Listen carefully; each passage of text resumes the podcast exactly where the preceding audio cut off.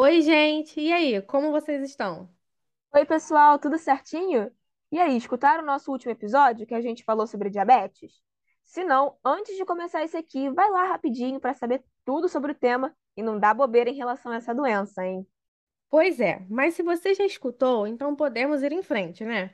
Bom, hoje o nosso tema vai, mais uma vez, além de uma data comemorativa. Bora voltar a falar dos meses coloridos? Boa, Ju! Então vamos falar de agosto, né? O mês que a gente está. Alguém aí tem ideia de qual seja a cor dele? Uma dica: essa cor também é de um outro mês e que já comentamos aqui em um dos nossos episódios. E acertou quem pensou na cor laranja, hein? Isso mesmo, gente. Estamos no Agosto Laranja, que traz consigo uma mensagem e uma campanha linda e importantíssima. Fala pra gente qual é, Isa? Bom, galera, o Agosto Laranja foi criado lá em 2015 com o objetivo de conscientizar a população acerca de uma doença autoimune, ou seja, uma doença na qual o nosso próprio sistema de defesa combate as células do nosso corpo. E essa doença, minha gente, é a esclerose múltipla. A campanha foi criada em 2015 pela AME, Amigos Múltiplos pela Esclerose. O maior objetivo é quebrar o preconceito que permeia essa condição, além de incentivar o diagnóstico precoce e colaborar com uma maior qualidade de vida dos pacientes. Afinal de contas, essa doença autoimune é a que mais acomete os jovens adultos em todo o mundo. E por isso, nada mais justo que falarmos sobre ela aqui no podcast, certo? Agora, vamos falar um pouquinho sobre a doença em si? Então vamos lá. A esclerose múltipla é uma doença autoimune, como já dissemos, e também inflamatória crônica. O nosso sistema imune ataca os neurônios, que são as células presentes no nosso sistema nervoso, e são elas que transmitem os impulsos nervosos para várias partes do nosso corpo. Pois é. E ao danificar essas células, temos grandes alterações no nosso organismo, viu? Isso porque os neurônios passam a não conseguir mais se comunicar com o cérebro. Esse processo, gente, é irreversível e tende a piorar ao longo do tempo. Logo, a doença é vista como degenerativa e pode ser debilitante, já que é capaz de afetar todas as áreas do corpo.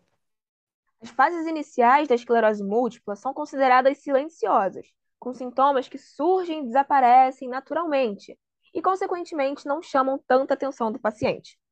E dentre os sinais mais comuns se incluem a visão turva, a dificuldade em controlar a urina, fadiga, perda de força muscular, falta de equilíbrio. Bom, por isso, a importância de observar sempre qualquer sintoma fora do comum e já procurar o médico. Isso mesmo, pessoal. Vale destacar logo no início do episódio que a esclerose múltipla não é contagiosa, viu? Muitas pessoas ainda não têm esse conhecimento e contribuem para o preconceito ainda existente na sociedade com esses pacientes. Falou tudo, Ju. E em relação ao tratamento, hein, pessoal? Como mencionamos, a fisiopatologia dessa doença, ou seja, o que acontece no corpo de um indivíduo com esclerose múltipla, está relacionado com o ataque das nossas células de defesa aos nossos neurônios. E por causa disso, ainda não existe cura. Então, o tratamento é feito para controlar os sintomas que o paciente apresenta e impedir que a doença evolua ou afete ainda mais neurônios.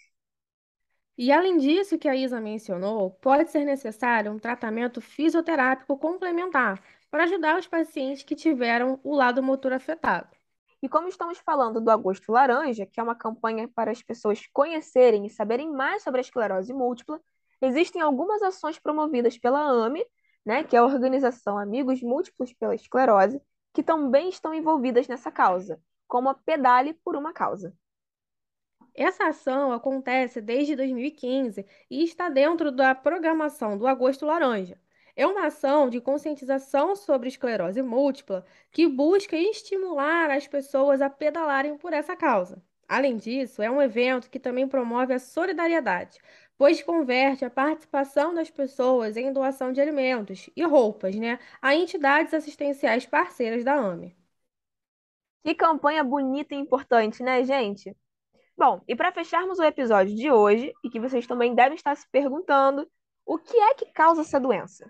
É, pessoal, ainda não é possível dizer a causa exata, porém sabe-se que múltiplos fatores ambientais e genéticos estão associados à fisiopatologia da doença, ou seja, o risco de desenvolver a esclerose múltipla.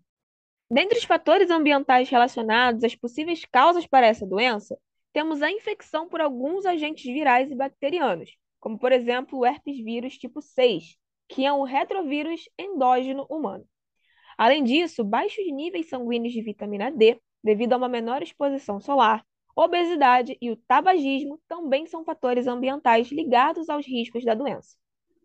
Então, pessoal, como já mencionamos anteriormente, fiquem sempre atentos a qualquer sintoma diferente e busquem um médico. A campanha Agosto Laranja está aí para isso conhecermos mais sobre a doença para que possamos ter um diagnóstico precoce e ajudar quem já é paciente.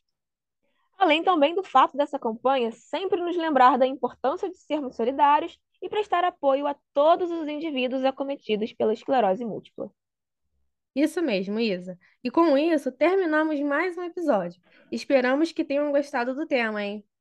E qualquer dúvida, já sabem, né? Entre em contato com a gente lá pelas nossas redes sociais. E não deixem de conferir os stories sobre o tema. Muito obrigada pela atenção de vocês e lembrem-se, tá na hora de tomar o remédio.